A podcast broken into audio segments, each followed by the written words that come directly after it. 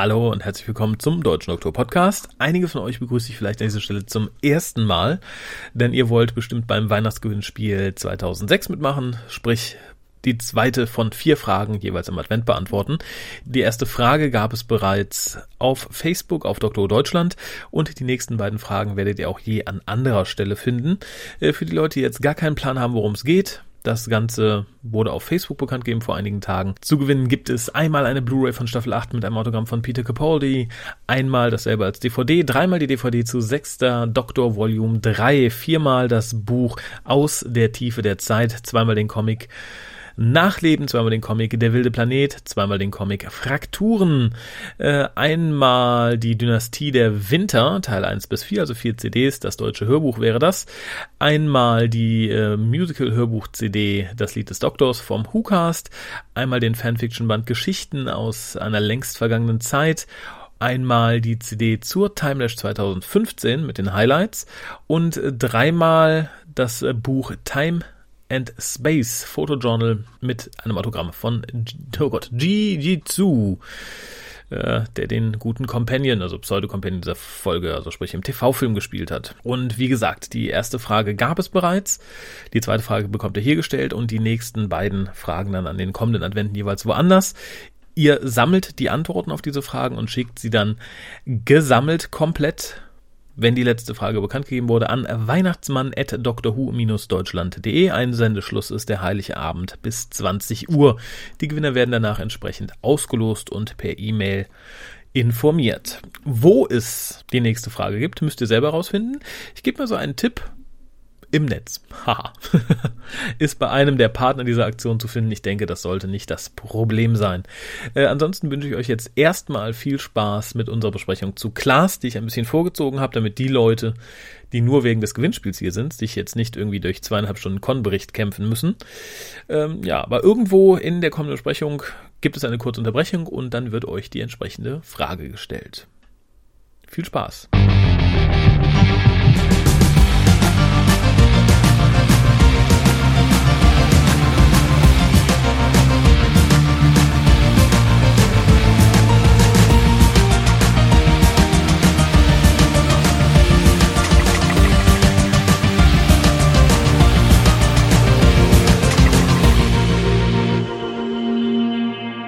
Hallo und herzlich willkommen zum Deutschen Doktor Podcast, der heute nicht der Deutsche Doktor Podcast ist, sondern, tja, jetzt fällt mir kein, kein intelligentes Wortspiel ein, aber dafür habe ich dich. Klast. Das ist der Klaas. Willkommen zum Klaas. Nee, das hat so Anwandlung von Joko und Klaas irgendwie. Ein bisschen, ja. Fiel mir ein, als ich es sagte. Naja, aber ihr, ihr habt schon gehört, ich bin wieder nicht in den eigenen vier Wänden, sondern habe mich aufgemacht ans andere Ende der Stadt. Nee. Zur lieben Mary, einen wunderschönen guten Abend in diesem Fall. Ja, schön, dass du es bis ins andere Ende der Stadt geschafft hast, trotz der öffentlichen Verkehrsmittel. Ja, die, die sind uns nicht gewogen seit der Umstellung. Viele Leute, die aus dieser Gegend kommen, die Wehrhahnlinie hat nicht nur Gutes gebracht über diese Stadt. äh, ja, und wir reden, ihr habt es dem Wortspiel schon entnommen, heute über die ersten beiden Folgen Klaas. Uhu. Ja, die da heißen einmal For, äh, For Tonight We Might Die und The, The Coach, Coach with the Dragon Tattoo. Das ist mal ein einfallsloser Titel, oder? Das ist eine Anspielung auf The Girl with the Dragon Tattoo, ja. Ja, aber so als Titel selbst finde ich ihn ein bisschen... Weil ich glaube aber vor allem, weil ich äh, äh, For Tonight We Might Die sehr schön finde als Titel. Ja, das stimmt. Ein bisschen reißerisch, aber trotzdem sehr, sehr schön. Äh, bevor wir loslegen, erzählt euch die Lisa noch, wie ihr notfalls ja, jetzt nicht reingrätscht, aber im Nachhinein noch etwas kommentieren könnt. Ihr könnt den WhoCast wie folgt erreichen. Telefonisch unter 0211 5800 85951. Schreibt E-Mails und schickt Fotos für die Fotowand an info@whocast.de. Schreibt im Forum unter drwho.de und folgt dem WhoCast auf Twitter unter www.twitter.com slash WhoCast. Spendet Geld über den PayPal-Button und schickt Geschenke, Briefe und Postkarten an die Adresse auf der Website. Und in eigener Sache muss ich noch loswerden. Schickt einen Spieler, wie euch die Timelash Nummer 2 gefallen hat, denn es gibt was zu gewinnen. Das sollte als Information reichen. Und jetzt hätte ich gerne noch was von dir. Das haben wir beim letzten Mal vergessen, weil wir A, für euch, die es jetzt hört, nicht über eine Folge gesprochen haben und B, weil wir es einfach vergessen haben. Punkt. Was ist deine 0, was ist deine 10, so bewertungstechnisch bei Dr. Who? Oder Ja. drumherum? Also eine richtige Null fällt mir gerade nicht ein. Love and Monsters ist dicht dran. Und die 10 ist äh, mit der Tradition brechend nicht City of Death, sondern Tomb of the Cybermen. Ja, aber auch da gehe ich d'accord. Es gibt ja, es gibt ja immer mehrere Szenen. Aber das ist bei dir auch ein bisschen persönlich motiviert. Ne? Da hast du dich viel und weit mit auseinandergesetzt. Ja, ja, ja. Das war Thema meiner Magisterarbeit oder eine von vielen Folgen, die ich untersucht habe. Und das ist die einzige von den Folgen, die übrig geblieben ist, die ich immer noch gucken kann, ohne zu denken, oh, die kenne ich auswendig. Und einfach denken, oh ja, so war das, cool. Also unter Umständen nicht die beste Folge, sondern die, die man am leichtesten vergisst. Nee, überhaupt nicht. Das ist die Folge, die ich am besten wahrscheinlich noch kenne und die ich trotzdem jedes Mal wieder gucke und großartig finde. Das stimmt. Also da bin ich auch äh, voll mit dir. Das ist wirklich eine wunderschöne Folge. Und die zwar- wir ja auch noch irgendwann besprechen wollen. Oh ja, sehr, sehr gerne. Also zum Beispiel in Under Ugly Child ist ja so eine Folge, ähm, die habe ich da auch öfter gesehen und die müsste ich jetzt nicht unbedingt wieder gucken. ein. Nein, also ich finde, es ist ein anderes Scheiß eine typische Pilotfolge irgendwie. Ich finde, 90% der Pilotfolgen muss man nicht nochmal sehen. Ja. Und das ist da tatsächlich ähnlich. Für die, die es noch nicht gesehen haben, sie sollten sie aber mal gucken. Es ist Ja. äh, dafür auf jeden Fall lohnenswert. Und wo wir bei Pilotfilmen sind, fangen wir doch direkt einfach mal an. Wie gesagt, wir sprechen über Class for Tonight We Might Die. Pilotfilm für ein Spin-off, für die Leute, die sich so ganz uninformiert fühlen. Class ist tatsächlich ein Spin-off von Doctor Who. Wobei ich tatsächlich der Meinung bin, es war nicht ursprünglich ein Spin-off von Doctor Who. Das hat man dann, glaube ich, einfach schnell dahingesetzt. Spielt an der Coal Hill Academy in dem Fall, die nicht mehr die Coal Hill School ist. Und sonstige Verbindungen zu Dr. Who sind tatsächlich bis auf die Schule nicht gegeben, außer dass der Doktor dann in der ersten Folge kurz reingrätscht. Der gesch geschrieben wird es von Patrick Ness, der es auch erfunden hat und produziert von Patrick Ness und Stephen Moffat. Und viel mehr kann man dazu eigentlich nicht sagen. Es ist so ein bisschen, wenn ihr stellt euch Buffy 20 Jahre später vor und mit ein bisschen mehr Sci-Fi als Fantasy, dann geht es so ein bisschen in die Richtung. Ich finde, das hat vom Style her was, wie die, diese neuen äh, Serien teilweise gemacht sind in diesem äh, Shadowhunter. Und so ein, zwei andere Sachen. Das ist so, also auch wie viele Jugendromane mit diesem leichten Touch Fantasy gemacht werden momentan. Ja, ja, das stimmt. Das ist tatsächlich sehr jugendlich. Also das ist das Erste, was mir beim Gucken aufgefallen ist, um das mal vorwegzunehmen. Fängt schon bei dem Opening-Theme an, was ich ausgesprochen großartig finde, obwohl das Lied Solo, glaube ich, ein bisschen stinkelangweilig ist, aber es passt irgendwie wie die Faust aufs Auge. ja, ich finde es halt so- auch komplett bizarr irgendwie. Also sowohl das äh, Musikstück wie auch ja, das Opening selber. Ich finde, das Opening hat halt so ganz viele Elemente. Also ich fühle mich einerseits so an Akte X, Fringe, Outer Limits erinnert. Mit den verschiedenen Elementen und Silhouetten, die da eingeblendet werden. Ja. Und andererseits nimmt es auch Sachen von dem Doctor Who-Theme, und zwar dieses ähm, darauf zufahren, dieses Tunnelartige auf, genau. Ja, und es hat ein bisschen Bravo. Ich glaube, durch die, durch die Farben und durch, die, durch, die, durch diese Bildgewalt. Ich finde es sehr schön, ähm, wenn man die erste Folge oder die zweite gesehen hat, erkennt man sehr viele Sachen wieder. Also es ist ja am Anfang irgendwie das, das Mädel zu sehen, dessen Name mir gar nicht einfällt. Amy, heißt die Amy? April. April. Und danach direkt kommt ein Herz. Und da kann man ja zumindest, wenn man die erste Folge noch nicht gesehen hat, erstmal nichts mit anfangen. Und äh, nach und nach, nach der zweiten Folge erkennt man wieder ein paar Sachen wieder und so. Und ich glaube, wenn man dann irgendwie durch den Run der ersten Staffel durch ist, sind glaube ich acht Folgen insgesamt, dann erklärt sich da sehr viel mehr. Ja, also der Drache zum Beispiel kommt dann auch drin Mhm. vor, dann natürlich Mrs. Quill und hinter ihr eine Silhouette von der Alienrasse. Genau. Und später, ganz am Ende, siehst du auch die Lichter, die in diesem Cabinet drin waren. Ah, ja, stimmt. Und so Sachen. Ich glaube, das, äh, also für die Leute, die es noch nicht gesehen haben, ähm, merkt euch mal den Vorspann. Euch werden viele Elemente wieder bekannt Wirkt auch vorkommen. sehr psychedelisch. Ja, und wie gesagt, es wirkt jugendlich. Also es war wirklich so. Ähm, ich finde, die Serie macht allein vom Style her sehr vieles richtig, wo Torchwood total versagt hat. Irgendwie Torchwood hieß ja Doctor Who für Erwachsene und vom Stil her war es ja immer so ein bisschen Amerikanisch? No amerikanisch, normal und irgendwie nicht zielgruppengerecht. Und hier fühlte ich mich direkt so, nicht, dass ich die Zielgruppe bin, aber ich wusste, wo ich war. Spätestens mit dem Vorstand wusste ich, okay, ich kann mir gut vorspielen, wie die englische Jugend genau das so guckt und das ist genau der Stil ist, den die super finden. Ja, das, das kann sein. Ich fand es einfach äh, ungewöhnlich inszeniert insgesamt. Ja, erfrischend inszeniert, möchte ich da fast sagen. Wie gesagt, ich, ich, ungewöhnlich kann ja manchmal heißen, ja, Äh, Ich, ich weiß nicht, ob die englischen Jugendlichen das jetzt so toll finden, aber ich fand es auch sehr äh, spannend. Ich saß da und da und dachte, "Oh, coole Einstellung. Wow, was haben die da mit der Kamera gemacht? coole Musik. Ach, das ist aber schön aufgebaut, die Szene. Ging mir ganz genauso. Ich finde es, wie gesagt, wirklich, wirklich erfrischend. Ähm, und wenn ich annehme, es guckt die Jugend, unterstelle ich auch den Machern einfach mal, dass die unterstellen, dass die Jugend guckt. Insofern unterstelle ich ihnen, dass sie sich da ein paar Gedanken gemacht haben. Ja, magst du uns in, in wenigen Worten zusammenfassen, worum es im Pilotfilm geht? Es ist äh, nicht furchtbar viel. Also ich finde, der Plot ist sehr übersichtlich. Nee, wir starten in einer typischen Highschool-Situation. Zwei Mädels unterhalten sich, nämlich April und die Namen habe ich clevererweise hinten aufgeschrieben. Tanja, ne? Genau. Ja.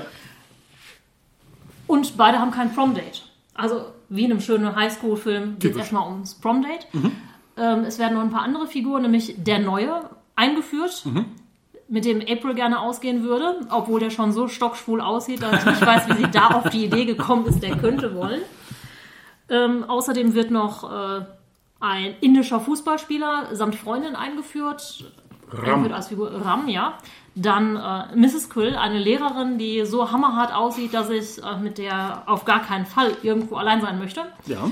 Und äh, ja, das war es eigentlich schon so am Hauptcast, der uns Ja. da begegnet. Die ganzen Charaktere werden ja kurz vorgestellt und was halt in der allerersten Szene passiert ist, wir wissen, dass ein äh, Junge verschwunden ist und Mrs. Quill wird vorgeworfen, und zwar von Charlie in einer Szene, dass sie was damit zu tun haben könnte. Also Mrs. Quill und Charlie, das ist, glaube ich, die erste Szene, wo man denkt, so, what the fuck is here going on? Ähm, Und zwar gehen alle nach Hause und werden in ihrem normalen Umfeld gezeigt. Und Charlie, der ähm, etwas schwul aussehende Jugendliche, der April nicht äh, zum Prom begleiten wollte, sondern stattdessen einen Schulkollegen gefragt hat, kommt zu Mrs. Quill nach Hause. Wo man halt erst denkt, okay, ist das die Mutter? Was ist hier los? Und auf jeden Fall stellt sich dann relativ schnell raus, dass die beiden nicht dahin gehören. Jetzt bin ich auch ein bisschen lost. Ein Schatten taucht immer wieder auf, den haben wir am Anfang halt schon gesehen. Und Mrs. Quill und Charlie scheinen da irgendeinen Bezug zu, zu haben. Das wird dann später aufgedeckt.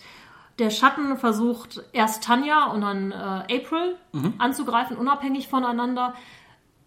April dabei, wie sie ganz allein den äh, Prom-Raum dekorieren möchte, weil das sonst keiner machen möchte. Wir sind also mal wieder in einer Gruppe typischer Nerds. Der Einzige, der da so ein bisschen rausfällt, ist Ram, der eigentlich Fußballstar werden sollte. Der, der aber auch ein wandelndes Klischee ist, weil er natürlich dann direkt den neuen mobbt und äh, ja, tatsächlich den Star raushängen lässt. Äh, ja, wie sich das gehört. Ja, im Prinzip stellt sich dann raus, äh, ja, das ist irgendwie ein Alien oder eine Alienrasse, die äh, Shadowkin, oder? Ja. Die Shadow, ja. Und der King of the Shadowkin oder wie auch immer sie heißen, der ist auf jeden Fall hinter April her. Und äh, sie stellen dann irgendwie fest, dass äh, während des Proms die ganzen Shadowkin die Schule angreifen wollen. Genau, weil sie ja eigentlich hinter Charlie und Mrs. Quill her sind. Die deren, da, da wird wirklich sehr schön dann erzählt, die kommen von einem Planeten. Von einem wunderschönen Rodea. Planeten. Rodeo.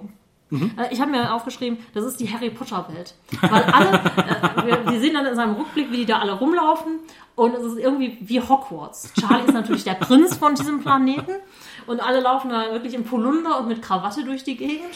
Ja, wobei das führt dich so ein bisschen auf zurück. Es wurde dann ja gesagt, und ihr seht wirklich alle so aus. Und dann wird ja nochmal eine kurze Szene gezeigt, wie sie wirklich aussehen. Ich glaube, da wurde uns einfach gezeigt, was die sich gerade vorstellten, Ja. als er davon erzählte. Ich fand es wirklich schön. Das, Das- war das mit der Inszenierung, was ich so Genau, mochte. das ist auf jeden Fall gut gewesen. Naja. Ja, auf jeden Fall. Prom, Monster tauchen auf. Das äh, Genau. Herz von ähm? April, April. April. wird mit äh, irgendwie mit dem Schattenkönig. Verschmolzen, Verschmolzen? sozusagen, weil sie ihn nicht richtig tötet. Weil eigentlich, wenn man ihn tötet, tötet man sich auch immer selber. Das war ja das, was mit dem Jungen ursprünglich passiert ist. Genau. Und ja, wir stellen dann fest, weil plötzlich der Doktor auftaucht, ich finde etwas Überraschend. unambitioniert Ja, es gab keine andere Möglichkeit. Sie wären nun alle gestorben, keine Ahnung. Genau, und dann stellen wir halt fest, okay, der Doktor hat äh, Charlie und Mrs. Quill da abgeliefert, nachdem sie die letzten ihrer Rasse waren, weil die Shadowkin alles mögliche platt gemacht haben auf ihrem Planeten. Und ja, viel mehr macht der Doktor nicht. Er sagt ihnen dann, ja, das habt ihr schon super gemacht, ich bin wieder weg. Ihr Ja. bleibt da, das schafft er schon, ich kann mich ja nicht um alles kümmern. auf Genau, weil die Shadowkin irgendwie so ein Loch in Raum und Zeit, das passiert ja häufiger. Genau, das Helmauth sozusagen Ja. haben wir jetzt da. Ja, und lässt dann die Gruppe etwas äh, lediert zurück. Was ich auch sehr schön fand. Ich finde, das Ganze hat irgendwie eine, eine ziemlich depressive Atmosphäre. Das lässt sich auch in der Auf nächsten Folge Fall, noch fort. es ist eine abstrus äh, depressive Atmosphäre mit äh, teilweise humoristischen Einlagen. Es ist wirklich ähm, witzig. Ja, geht, geht mir ganz genauso. Bringen dann direkt, ich hatte es schon gesagt, ich finde den Vorspann halt total großartig und das, Net auch, äh, das Lied auch toll. Äh, aber da fängt was an, das, das ist das, was ich, glaube ich, den, als einzigen großen Negativpunkt dem Ganzen vorwerfen kann. Es wirkt halt alles furchtbar konstruiert und eingekauft. Also von den Charakteren über äh, tatsächlich Vorspann, die Musik, als hätte sich jemand hingesetzt okay, wir brauchen ein ganz schlaues Mädel. Wir brauchen Oh. ein schwarzes Mädel, wir brauchen einen Homosexuellen, wir brauchen ein Mauerblümchen, wir brauchen.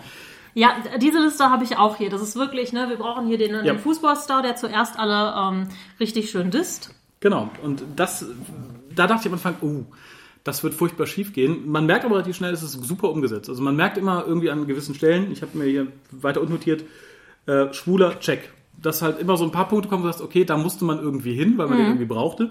Die Umsetzung, wie man es macht, ist aber so viel entspannter und so viel netter, als irgendwie bei Torchwood das der Fall war. Ich fand übrigens in dieser Einstiegssequenz, wo wir ja schon äh, Mrs. Quill und diesen anderen Jungen, den sie benutzt, äh, das erste Mal sehen wir ja diese Waffe, die ich total cool finde. Einfach auch vom Design, weil die sich ja mit dem Menschen, der die führt, verbindet. Irgendwie Ja. ja. die Arme schlägt. Finde ich erstmal von der Idee her total cool.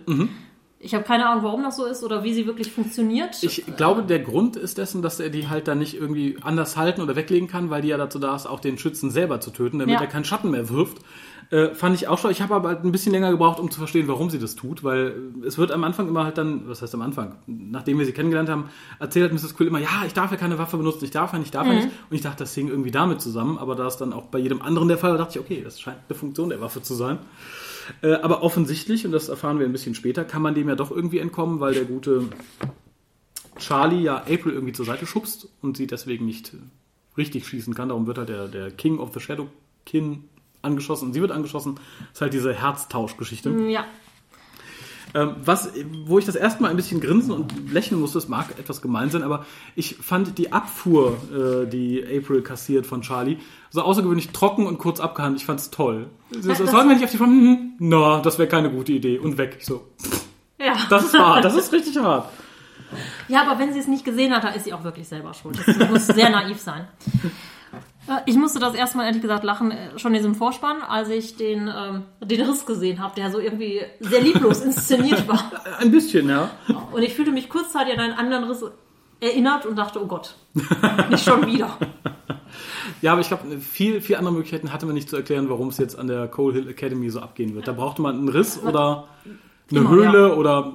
Ich, ich finde es gut und ich finde tatsächlich, da brauche ich nicht viel Bromborium. Wenn der Doktor mir sagt, die haben da so einen Riss gemacht, da kommt es durch, das reicht mir. Da brauche ich nicht, wie es bei Torcho, dass hier so der, der Weak Spot ist und bla und tralala. Solange da keine Wee-Evils durchkommen, bin ich sehr happy. Ja, dann. Äh, der Auftritt von Mrs. Quill in der Klasse gefiel mir aus, außergewöhnlich gut. Man merkt also, sie mag eigentlich keine Menschen. Nein, sie hasst alles, sie hasst ihren Job, sie hasst die Kinder, sie hat keinen Bock da zu sitzen. Schön wäre ihre Beschreibung von ähm, Ram, wo sie dann sagte, ah, der Junge, der äh, immer den stillen Applaus hört, wenn er in einen Raum läuft. Ja. Und ich ja. finde, so wirkt er halt auch von Anfang an. Also, dass er nicht die Arme hochreißt und sich noch kurz verneigt, finde ich, äh, ist das Einzige. äh, auch da ein wandelndes Klischee, aber sehr sympathisch umgesetzt irgendwie. Ja, ansonsten, die erste Viertelstunde war halt dann so Highschool-Geplänkel irgendwie, wo ich dann erst dachte, okay, das, das äh, nette Leute irgendwie, aber das, das wird nix. Ja, dachte ich auch, aber ich war immer wieder gefangen von diesen äh, Perspektiven äh, und den Kamerastellungen. Also am Anfang diese Szene, wo sie das Auto erst so schräg zeigen und dann die Kamera praktisch gerade stellen. Ja. Also es gibt ein paar ganz tolle, außergewöhnliche Schwenks, Ja. die wirklich dazu angehalten waren, dass ich mich nicht gelangweilt habe und gedacht habe, ach, was mache ich hier denn nebenher, sondern gedacht habe, oh, jetzt muss ich gucken. Ja, das zieht sich auch durch beide Folgen, dass man rein optisch ist und sagt, okay, ich kann mit dem Plot nicht viel anfangen, die Leute sind mir egal, die Inszenierung ist einfach schön. Also es ist wirklich schön, schön anzusehen. Und äh, was äh, Mrs. Quill angeht, ich fand diese Handy-Szene auch total gut. wo ich weiß nicht mehr, wer mit dem Handy spielt und wir sehen, äh, ich glaube, Spick, ne, war das Ram? Auf jeden Fall hatte Ram, man sieht vorher diese Einblendung, was er geschrieben hat. Und dann nimmt sie das Handy und lässt es auf den Boden fallen und man sieht, die Schrift darüber so zerfasern. Ja. Das äh, da dachte ich auch erst, okay, äh, ist ein bisschen ab, das wird ja mittlerweile öfter so gemacht. Äh, aber allein, dass sie es in der nächsten Folge auch noch weiter fortgesetzt haben, ich finde es schön als Stilelement, dann soll man es aber auch bitte beibehalten. Ja. Es gibt ja durchaus so ein paar Serien, da hat man damit angefangen und dann inkonsequent fortgesetzt. Aber wenn es so bleibt, finde ich es angenehm. Vor allem, sie haben dem Ganzen nochmal so einen neuen Twist gegeben. Also fand ich irgendwie nett. Oh, und ich fand total gut auch, äh, wir bleiben bei Mrs. Quill oder Miss Quill, dass sie dann gelangweilt Katzenfotos guckt, Katzen mit Sonnenbrillen. Was wahrscheinlich keiner ihrer Schüler ihr zutraut. Nee, wahrscheinlich nicht. Und ich habe mir übrigens geschrieben, der Neue ist doch schwul, lange bevor da irgendwas war. Wie gesagt, wenn, man es nicht sieht, dann ist man selber schuld. Storytechnisch tut sich tatsächlich dann in den ersten paar Minuten nicht viel. Wir begleiten halt alle irgendwie nach Hause und in einen Shop. Im Shop fand ich sehr nett irgendwie, ich glaube, das, das schwarze Mädel ist dann im Shop und das Ja. ist eine ältere Dame. Und ich musste, Die ist ich so musste, cool. ich, die ist sehr cool. Ich musste vor allem haben, das ist jemand, den man theoretisch können, könnt, kennen könnte. Es ist die Kostümdesignerin von Doctor Who, die damals das zweite Tom, ba äh, Tom Baker Outfit erfunden hat sozusagen. Cool. Äh, Ich habe mir auch nämlich aufgeschrieben, auch äh, coole Oma, weil Tanja sagt dann irgendwie, ah, too much pressure und die Oma mischt sich ein, so, tell me about it. und dann denkst du, ah ja, gut. Die hat ein cooles Leben. Ja, sehr, sehr kuriose äh, Charaktere zum Teil. dann kommt halt diese, diese doppelte Angriffsszene sowohl äh, bei Amy. Wir haben erstmal diese Szene, glaube ich, wo das äh, schwarze Mädel auch verfolgt wird von dem Schatten draußen an der Häuserwand. Da Genau. flüchtet sie ja in den Laden. Ne? Genau. Und, Und, dann kommt sie ja nach Hause und ich habe erst gedacht, sie wäre, also vom Akzent her und allem, habe ich erst gedacht, boah, das ist wieder so ein Arbeiterklasse-Mädel und keine Ahnung, ne? schon Ja. wieder das typische Mädel, wie wir das ja schon mal an der Cole Hill damals noch School hatten. ja, da war ich sehr froh, dass wir das nicht aufgegriffen Und haben. dann äh, stellt sich raus, das ist voll die Streberin und die Mutter macht richtig Druck, dass Klasse die Klassenbeste ist und so, ja. Da bin ich froh, dass man dem Klischee irgendwie ausgewichen ist, dass man da ein asiatisches Mädel für genommen hat. Das ist ja, Ja. sonst so typisch. Also da musste ich ein bisschen an die Gilmore Girls denken. Ähm, was mich aber raus war tatsächlich, dann kommt da die Szene, wo sie mit dem, mit dem Sportler äh, skypt oder was auch immer. Und A, finde ich sehr nett, dass die beiden scheinbar eine, eine Verbindung zueinander haben, wo man erst sagen würde, hm, Klassenstreber und Sportler ist ja immer irgendwie ein bisschen schwierig. Äh, und dann wird sie halt von dem Schatten angegriffen und äh, hat Panik und er soll den Notruf rufen und er fragt nach ihrer Adresse und sie sagt, sie kennt ihre Adresse nicht. Das fand ich so ein bisschen Das fand ich, also ich fand es wirklich sehr normal, dass er ihre Adresse nicht kennt, weil gerade heutzutage sind wir mit vielen Leuten befreundet, Ja. chatten mit denen, aber haben keine Ahnung, wo die wohnen. Das, Das fand ich auch gut, aber das ist deine Adresse und vielleicht habe ich mich auch verhört, aber ich glaube, sie sagte, ich kenne sie nicht. Das fand ich dann wieder befremdlich. Sehr spannend fand ich äh, hingegen, dass, äh, dass äh, den Angriff in den, in den Prom-Saal, weil ich den auch sehr schön inszeniert fand, irgendwie, wie sie dann malt und halt diese Schattenhand hält ihre fest und fand ich auch schauspielerisch ganz gut gelöst, muss ich sagen. ja, auf jeden Fall, aber ich muss auch nochmal sagen, April ist auch eine ganz arme Socke, die Ja. dann kein Date hat, aber dann alleine den Saal dekorieren möchte. Aber es tut. Das ist, glaube ich, so, das ist, glaube ich, so die Hauptcharakterbezeichnung, weil sie auch die Mutter zu Hause hat, der sie Oh. ganz viel Arbeit abnehmen muss. Richtig, und äh, ihre Mutter sagt ja dann auch später, ähm, ja, sie wäre immer ne, the nice girl und ihre Mutter sagt dann, no, you are kind, there's a difference. Ja. Wo ich auch denke, äh, ja, kann man sich nichts von kaufen. Ja, und das war wieder so ein Einkaufslistending, dass wir halt bei jedem von denen irgendwas Besonderes zu Hause haben. Also hier, ähm, ich vergesse den Namen von dem schwarzen Mädel, das tut mir sehr leid. Tanja. Tanja, genau. Sie hat halt den Vater verloren, ist halt das, das, das, der, der kleine Genius und äh, die nächste hat halt die Mutter, die im Rollstuhl sitzt und die sich kümmern muss.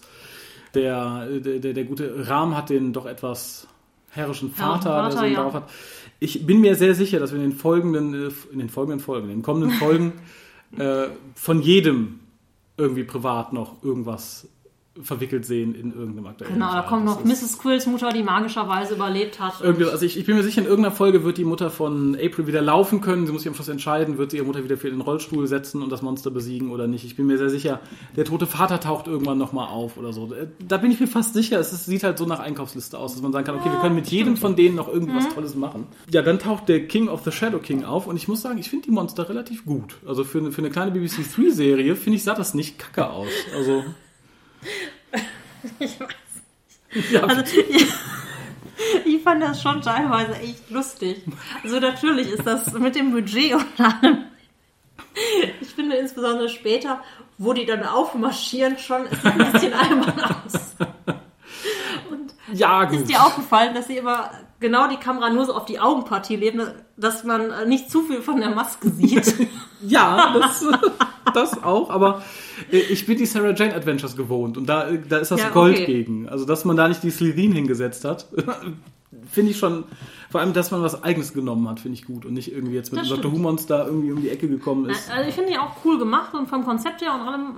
Und ich finde das Design auch cool, aber in der Umsetzung schon ein bisschen witzig. Ja, ja, gut, das, äh, Aber passt auch irgendwie zu der gesamten Absurdität. ja, das, äh, das stimmt tatsächlich. Ähm, ein bisschen absurd geht's dann weiter, weil April halt auf den, auf den König schießt, dann aber von Charlie weggeschubst wird. Und dann kommt so das nächste Konstrukt, wo ich denke, ja, das, das musste irgendwie sein, dass sie halt dann mit dem Oberbösen verschmilzt, dass die jetzt für die nächsten Folgen eine Verbindung haben. Und so auf einer Metaebene ist noch schön, dass ausgerechnet das Mädchen mit dem guten Herz sich das Herz jetzt mit dem Bösen teilt. Das ist dann auch nochmal so. Ja, das ist ja im Prinzip so ein bisschen wie Dragonheart, ne? Der gute Drache mit dem bösen Herrscher. Und auch irgendwo ein Klassiker. Und irgendwas musste das Mädel ja haben, um sie noch spannend zu machen und zur Heldin Ja, werden zu lassen. ich warte darauf, dass sie sich äh, im Serienfinale tatsächlich dann selber opfert, um den Oberbösen loszuwerden. Wahrscheinlich, um dann in der zweiten Staffel wiederzukehren, ähm, wie es ja auch so viele andere Serienhelden so oft getan haben. Aber die waren meistens blond. Gut. kommt vielleicht noch. Abwarten. Wobei, nee, Xena ist auch mehrfach wiedergekommen, die war nicht blond. Achso, gut, wobei ich die gute April jetzt nicht mit Xena vergleichen möchte, glaube ich. Nein, auf gar keinen Fall. Ähm, was ich sehr schön finde, war dann Teil der Hintergrundgeschichte, nämlich ähm, das Bestrafungssystem auf, oh, hieß der Planet wirklich Rodeo? Ich habe mir sowas ähnliches aufgeschrieben. Also die einen hießen ja Quill und die anderen Rhodians. Ja. Deshalb habe ich irgendwie auf Rodeo den Planeten geschlossen. Keine Ahnung. Dann haben wir beide drauf geschossen, dann ist es schon zumindest nicht, nicht so unwahrscheinlich. Äh, ich, ich finde das System der Bestrafung gar nicht so schlecht. So sagt, okay, jemand, der versucht, jemanden umzubringen, anzugreifen, der wird dazu verurteilt, halt auf ihn aufzupassen, für ihn da zu sein. Finde ich großartig und gibt auch so unglaublich viel schönes Konfliktpotenzial, weil man halt der dann merkt, sie hat keinen Bock auf den Job, sie hat keinen Bock, sich um den Jungen zu kümmern, sie hat keinen Bock, da zu sein. Ähm, in der zweiten Folge kommen wir, glaube ich, nochmal drauf zu sprechen, weil sie halt wirklich irgendwie sehr resigniert sagt, na, dann mache ich jetzt mal hier und ähm, Ja, Toll. es ist halt so, dass ausgerechnet die beiden größten Feinde, also auf dem Planeten tobte ja Krieg zwischen der Partei von Mrs. Quill, die waren äh, Terroristen oder Freiheitskämpfer, je nachdem von welcher Seite man das äh, beäugt. ja, Und die von Charlie war halt das Establishment. Ja, und die beiden sind halt übrig geblieben. Scheiße gelaufen, würde ich sagen. aber wie gesagt, großartig von der Idee her. Ähm, Ah, und ich finde auch sehr schön, ähm, der, der Schule, mit dem Charlie dann zum Prom gehen möchte, das ist auch wirklich so Toy Boy 2 für mich. Das ist auch so ein Klischee. Und erinnert mich irgendwie Ja. an Owen aus Torchwood. Optisch, ja, Ja. Das, das stimmt. Wobei ich die Szene, die natürlich wirklich sehr in your face war, wo er ihn zur Prom abholt und äh, er sagt dann, ja, ich habe Streit mit meinen Eltern, weil sie ne, Christlich christlich sind, und ja. jetzt gehe ich mit dem Jungen zur Prom. Aber auch das fand ich irgendwie, entweder weil ich jetzt älter und reifer bin oder weil Torch mich da irgendwie vorbelastet hat. Ich fand es irgendwie nett unverkrampft. Es war einfach so, ja, Das war halt auch passt, nicht so ist in okay. the face. Ja, ich, ja, die Szene war, glaube ich, schon sehr, hier guckt, ne? Ja, aber, vor allem direkt mit dem Kuss äh, vor der Tür und so. Ja, aber das fand ich, glaube ich, das war so, es wirkte so insgesamt relaxed. Ich fand es angenehm. Ja. Ich führte, im Gegensatz zu Torchwood und auch zu RTDs Doctor Who Sachen, die er sich manchmal geleistet hat, fühlte ich mich A, nicht bedrängt und B, fühlte ich mich nicht irgendwie, ich, ich fühlte mich nicht, abge, mich nicht abgenötigt, das, das gut zu finden. Es war einfach so, es war normal, es wurde einfach, ja, so ist so. Und es war mir direkt sympathisch, insofern äh, einen großen Pluspunkt da. Und dann kam, habe ich mir als nächstes notiert, das ist, glaube ich, das Zitat, was ich am großartigsten finde. Und es geht wieder aufs Konto von Mrs. Miss Quill. die so cool ist. Ja, und zwar sind sie im, im, im, im Prom Decorating Room. Da trifft sie dann auf April und ich glaube, der gute Charlie. Charlie ist auch dabei. Und es kommt äh, der ähm, ich, äh, Mr. Armitage rein, der, der, der Schuldirektor. Und sie guckt ihn nur an, als würde sie ihn auffressen wollen. Und sagt, leave us, we are decorating. Ja. Fand ich toll, fand ich richtig, richtig Aber von großartig. mir kommt ja auch sowas. Ich, zu wem sagt sie das? Ich glaube zu April. Ridiculous Nerd. Äh, Ja. Wirklich total schön. Und ich mag auch die Szene, wo ähm, Charlie nach Hause kommt und sie die ganze Zeit irgendwie in so eine, wirklich so eine Tafel Schokolade frisst. Und ich denke, ja, das Gefühl habe ich auch manchmal, aber ich mache es nicht. Aber cool, dass du immer noch diese Figur dabei hast. Ja, fand ich, äh, wie gesagt, ausgesprochen großartig. Äh, vor allem dann auch der Dialog zwischen den beiden, als sie in der Küche sitzen und sie so, ja, sie wird ja auf ihn aufpassen, wird alles tun, aber äh, don't question me. Dreht sich um und geht, where are you going? Don't question me. Toll, also wie gesagt, das finde ich charakterlich einfach schön geschrieben. Also da brauche ich dann jetzt auch nicht den, den, den Superplot, den wir hier eindeutig nicht haben. aber Es macht einfach Spaß, den Leuten beim Interagieren zuzusehen. Ludicrous Care Bear, sagt sie, glaube ich, zu April. Ja. Nee, auch schön, ja, sie ist einfach. Oh, und was ich auch total mochte, ist, als äh, die Offenbarung kommt und Charlie sagt, ja, wir sind von einem anderen Planeten. Mhm. Und April sagt, ja, es war mir schon klar. Entweder Alien oder Amish.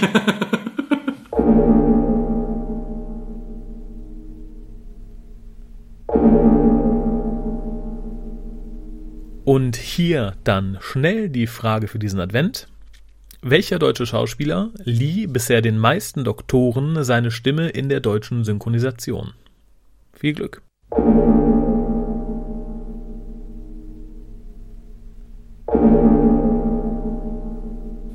Stimmt. Ja, es ist, es ist, wie gesagt, ich, ich finde, in vielen Sachen wird da sehr locker umgegangen. Das finde ich sehr, sehr angenehm. Also auch insgesamt die, die Sprüche, es ist echt gut geschrieben. Ja, ja, finde ich auch.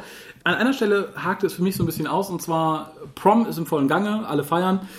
Die ganzen glühenden Feierkin-Leute tauchen da auf und die gute April möchte ihre Freunde, ihre Schulfreunde warnen und keiner hört auf sie. Sie rennt dann irgendwie durch den Prom und sagt, ja, hallo, könnt ihr mal auf mich hören? Und alle so, ne, nö, interessiert mich.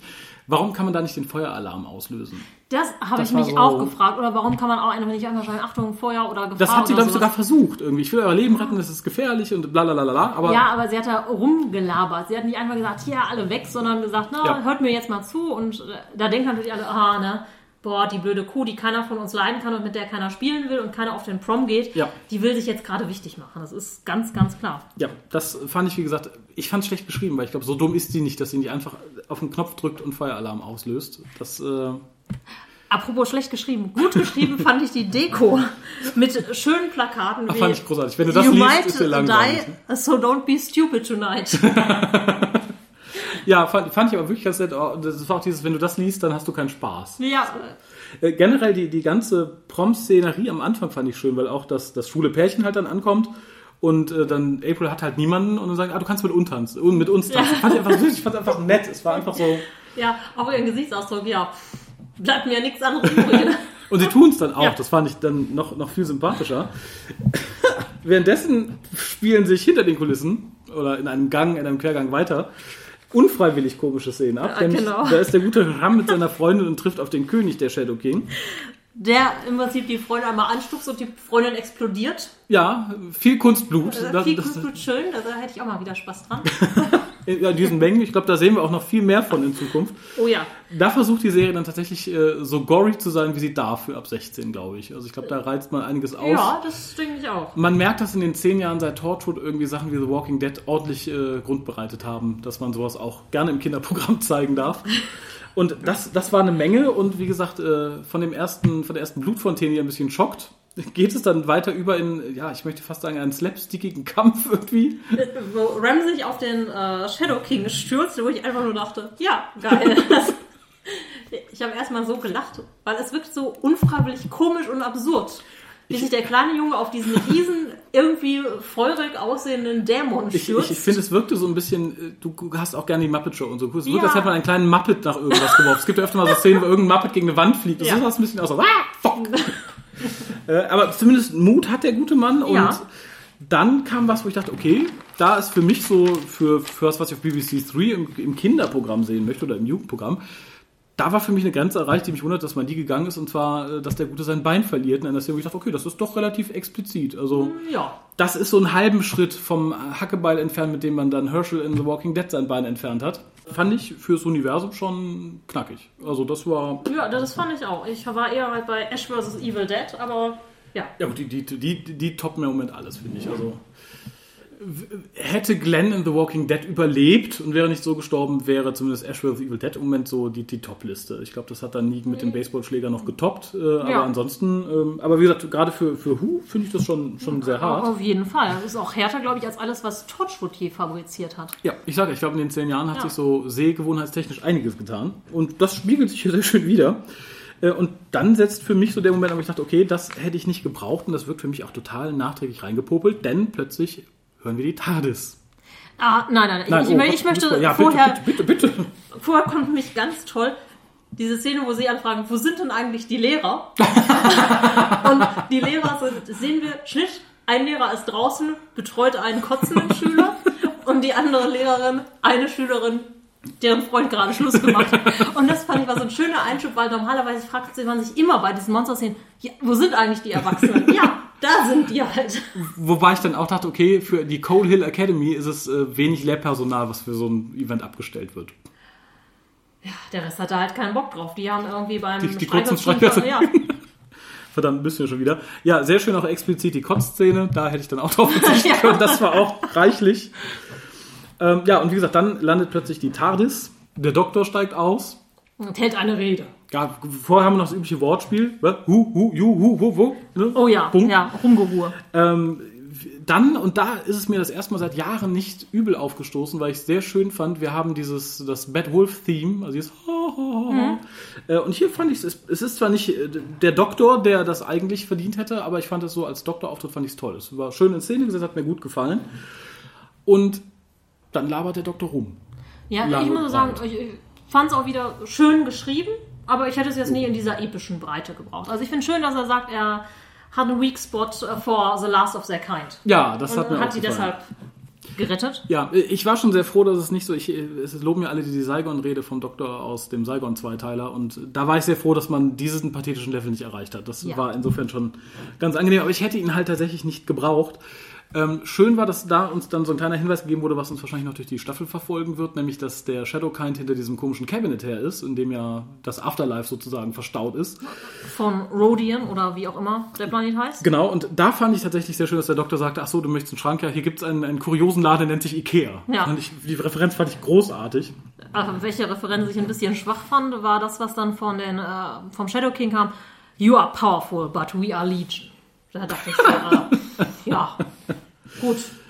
Hätte Ja. man nicht machen müssen. Nee, also ich, ich hätte tatsächlich auch den Doktor gar nicht gebraucht, muss ich sagen. Die ganze Rede hätte ich gar nicht gebraucht. Das hätte mir gereicht. Das Einzige, was ich aus, dem, aus, der, aus der Rede des Doktors mitnehme, ist tatsächlich der Verweis auf, auf das Cabinet. Was man sonst, glaube ich, schreiberisch schwieriger hätte reinpopeln können. Ja, Außer aber dass er sich da auch Exposé. so einfach abwimmeln lässt. Da war nichts drin. Okay. Ja, Ist zwar eine Waffe, Massenvernichtungswaffe, nee, nee, funktioniert nicht.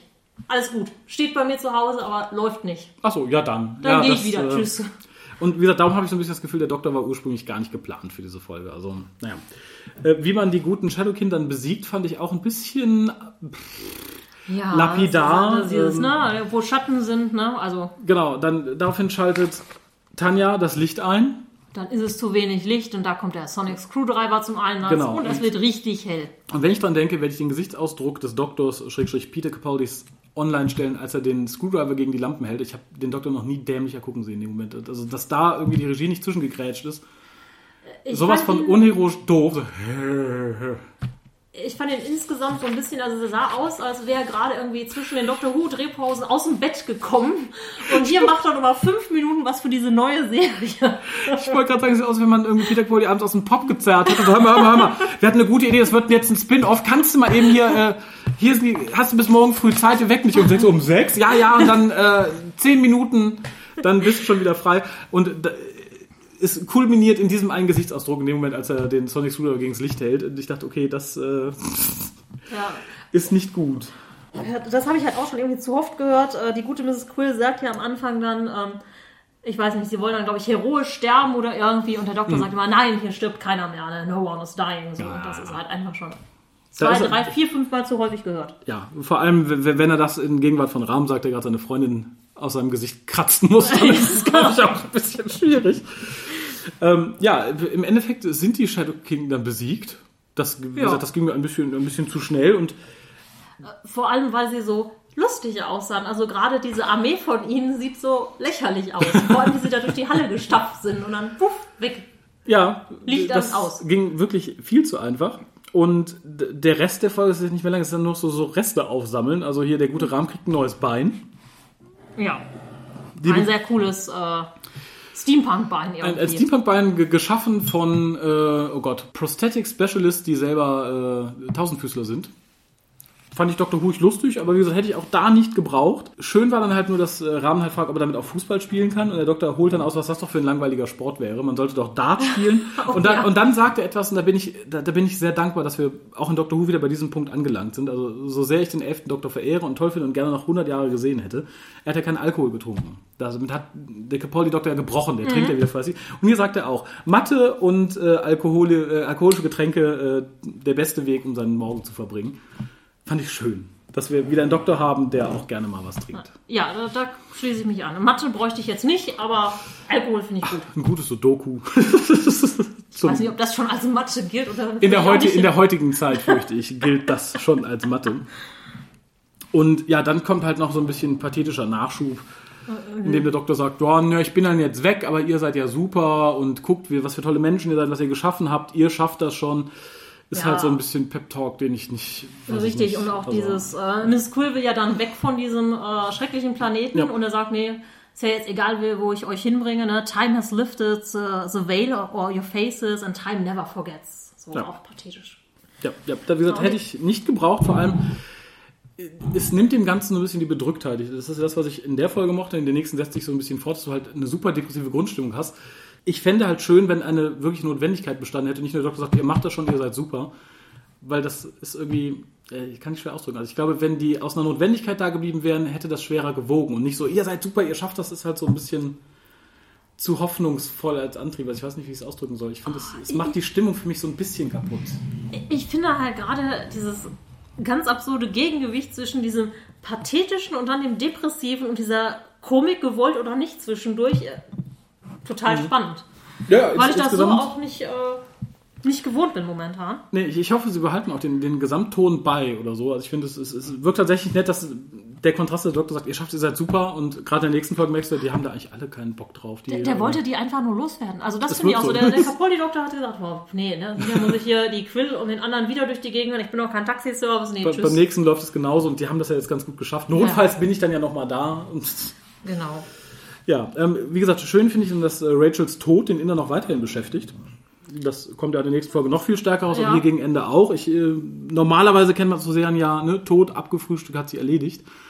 Äh, zumal wir von Rachel ja so viel gar nicht gesehen haben. Also Nee, nur, sie nur die Freundin, aber ich fand auch solche Kommentare dann am Ende, also es, ne, oh, it's uh, just like Vampire Diaries and you're watching Vampire Diaries, also so, Mhm. ähm, ja, aktuelle Hinweise auf Serien oder äh, Pop-Culture-References. Normalerweise Mhm. haben wir die ja jetzt nicht so häufig. Nee, stimmt. Oder dann geht Tanja in ihr Zimmer, also wir sehen dann praktisch jeden nochmal bei sich zu Hause ankommen und das irgendwie verarbeiten, was gerade passiert ist. Mhm. Und Tanja kommt in ein Zimmer, was komplett mit Sailor Moon Postern dekoriert ist. Oh, das ist mir gar nicht Wo ich dachte, was ist denn hier los?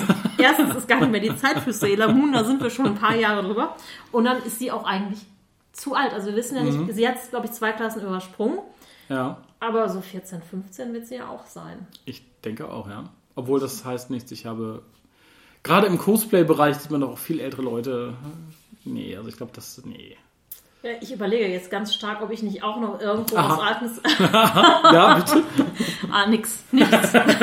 ich gucke da später mal nach. Ja, und dann der große, in Anführungszeichen, Cliffhanger am Ende war natürlich, dass äh, der gute, dass der gute Charlie die Cabinet öffnet und da ist halt ein, ein flackerndes Lichtlein drin, von dem ich mal annehme, das ist irgendwie die Seele, was auch immer von einem der, der Shadow King. Und dann sehen wir, und das fand ich ganz interessant, praktisch so die, die rückwärtige Ansicht, dass man halt praktisch, ich schätze mal, es ist eine Art Afterlife. Ja, also im Prinzip so ein der in Black. Moment fand ich irgendwie. Ja, genau. So wie im zweiten Teil, wo er in diesen Schrank guckt und dann. Genau, und sieht dann alles. Genau, fand Ja. ich äh, auch sehr interessant. Und wie gesagt, ich hoffe, dass das noch ganz wild ausgeschlachtet wird. Ich fühlte mich so ein bisschen, aber wahrscheinlich auch nur, weil ich es lange nicht gesehen habe, an die Ranger erinnert. Waren es die Ranger? Nee, an, ähm, ach Gott, wie heißt, Alex, ach, wie heißt das? Die Babylon, das Babylon 5 Spin-off, dessen Name. ja, äh, äh, nee, äh, Moment. Äh, nee, ja. Das Babylon 5 Spin-off, das Böse, meinst du? Oder? ja, ja. Das heißt Crusade. Crusade, genau. Äh, weil- Ranger war der Film, der relativ cool war, von dem Genau. ich mir ein Spin-off gewünscht hätte. Genau, nein, was ja auch geplant war eigentlich mal. Ne? Ja. Nee, aber ich, ich fühlte mich tatsächlich ein bisschen an Crusade erinnert, äh, weil es da ja um den Würfel geht, der lügt. Ich kenne keinen Crusade. Viele Leute, die Crusade kennen, können es vielleicht unterschreiben. Äh, war halt nur so ein Bauchgefühl. Ich fand es nett und hoffe halt, Ja. dass da noch viel Story drum, drum gesponnen Das wird. wäre schön. Ich finde übrigens das Design von den Außerirdischen auch wieder sehr, sehr cool. Von welchen? Von den Quills, Rhodians, dieses. So. Ähm, ja, es sieht aus wie, als hätte man Menschen mit einem Stachelschwein gekreuzt, so ein bisschen, ne? aber Ja, irgendwie cool. Und ähm, was ich mir gedacht habe, haben die beiden Taschengeld vom Doktor bekommen. Hast du dir die Wohnung angesehen? Das ist das Geilste von allen Wohnungen, die wir gesehen haben. Mhm. Ja. Sie ist Lehrerin, er ist Schüler. Wie können die sich sowas leisten? Weil es hat wirklich sowas Loftmäßiges. Allein sein Zimmer ist so groß und mit einer kleinen Ja. Zwischenetage drin. Ich nehme es mal stark an oder ich unterstelle ihr einfach mal, dass sie Fähigkeiten besitzt, um Geld ranzuschaffen in irgendeiner Form. Von Mord, Erpressung, Gewalt. Mord, Erpressung, Gewalt, Hacken, Klauen, ne? Prostituieren glaube ich nicht, die Frau hat keine Chance. Nee, nicht optisch, aber sie darf halt nichts sagen, ne? Ja, Guten Tag. Die wirkt nicht wie der Typ, der die Zähne zusammenbeißt, wenn ihr was nicht gefällt. Das ist richtig. Aber vielleicht haben sie auch einfach nochmal die, die Kronjuwelen eingepackt. Das äh, kann natürlich sein. Oder vielleicht Und- hat die Cabinet irgendwelche Fähigkeiten, will wir nichts wissen. Vielleicht fällt da irgendwie einmal im Woche eine Goldmünze raus. Das kann natürlich auch sein. Und was ich tatsächlich etwas befremdlich fand, war auch, ähm, als April dann zu ihrer Mutter nach Hause kommt und wir sehen, dass April mehr oder weniger so ein kleines Beauty-Girl ist, ne? Mit ihrem ganzen Schminkezeug und dem Schmuck auf dem Schreibtisch, wo ich denke, das passt irgendwie nicht, also auch ihre gesamten Klamotten, nicht zu diesem Außenseiter-Nerd-Girl-Mädchen, was uns ja irgendwie vermittelt wird. Und dann sieht sie halt eher aus wie, ich weiß nicht, dieses möchte-gern Beauty-Mädchen, keine Ahnung. Vielleicht hat sie so gelitten, seit ihre Mutter im Rollstuhl sitzt. Vielleicht war sie vorher, wäre faktisch die Prom-Queen geworden, aber dadurch, dass sie jetzt aufopfert und halt einfach kind ist. Das kann Hat sie da natürlich keine sein. Ich, ich bin Ja, mir sicher, wir erfahren das das, noch. ja. Ich wollte mir gerade sagen, ich bin mir sehr sicher. Äh, ich hätte hierzu nichts mehr. Also ich, ich könnte theoretisch eine Wertung raushauen, würde da aber dir den Vortritt lassen. Warum? Ähm, Wie, ich warum? fand tatsächlich Dafür sind wir hier. die äh, Trauer über die Tote fand ich interessant. Also man merkt halt wirklich, dass sie traurig sind. Das ist so. Ja, ich sage, ich finde gut, dass sie sich noch beschäftigt. Das setzt sich in der nächsten Folge auch Ja. noch fort. Und das finde ich sehr wichtig tatsächlich, weil ich, es verleiht dem Ganzen einen unheimlichen Realismus, den ich halt in vielen Serien sonst vermisse. Sonst hat man oft, okay, ist gestorben und Ja. Punkt. Ähm. Und hier ist es gut umgesetzt. Ja. Äh, Wertung schwierig. Ich finde halt ein paar Sachen echt Hanebüchen. Bin mir noch nicht sicher, ob es äh, gewollt Kunst. oder unfreiwillig Kunst. komisch ist. Aber würde da, ähm, glaube ich, in einem Anfall von Euphorie Mhm. wahrscheinlich doch sechs Punkte für vergeben. Einfach weil ich die Kameraführung so geil finde. Okay. Das, das ist auch mal eine Begründung. äh, da bin ich ein bisschen übel. Ich gebe die sieben, weil ich bin wirklich, wahrscheinlich weil ich im Vorherfeld nichts erwartet habe. Ich dachte, okay, das wird ein ganz schlimmer Buffy-Torchwood-Mix mit ganz schlimmen Charakteren und Naja, es ist ein ganz schlimmer buffy Torchwood. Ja, aber der sehr viel Spaß macht. Ich glaube, das ist, das ist so das Hauptargument. Ähm, natürlich sind die, die Charaktere irgendwie aus dem, aus dem Notwendigkeitswarenkorb zusammengeklaubt irgendwie. Also man, ne, man hat seinen Schwarz, man hat den Nerd, man hat den Sportler, man hat. Es sind viele wandelnde Klischees, aber ich finde die halt alle so sympathisch umgesetzt. Es macht einfach Spaß, sowohl optisch das Ganze zu sehen. Und ich finde die Leute halt einfach nett. Ich sehe ihnen gerne zu bei dem, was sie tun. Und das war mir ganz, ganz wichtig. Und wie gesagt, ich habe die Folge mit einem, mit einem Grinsen beschlossen. Ich habe erst gedacht, ach toll, das war schön. Also im Gegensatz irgendwie zu Torchwood damals, wo man sagte, war halt nett. Und ich glaube, da, da rührt eine sehr herzliche 7 von 10 her. Und wie gesagt, ich hoffe mal, es geht, geht so weiter oder noch besser. Ich fürchte aber auch, wir werden ganz fiese Ausrutscher sehen mit viel Family-Drama und ist anzunehmen. Ja, ich finde es halt wirklich äh, teilweise sehr flach geschrieben, an einigen Stellen halt wirklich schön, brillante Dialoge, aber dafür ist die Gesamtstory, finde ich, halt zu flach ja, und zu konstruiert an einigen Stellen, als dass Ja. ich da.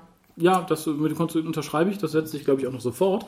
Aber das hört ihr dann einfach beim nächsten Mal, denn ich sehe, wir haben die 45 Minuten voll. Das reicht mir für einen kompletten Hookast, dann machen wir einfach zwei draus. Sehr gut. nicht wahr? Und ja, schaltet auch beim nächsten Mal werden. Und wenn ihr es noch nicht gesehen habt, schaut mal ein Glas rein. Es ist nicht so schlimm, wie einige vielleicht befürchtet haben wollen, werden, sollten, haben, täten. Bis dann. Tschüss. Ciao.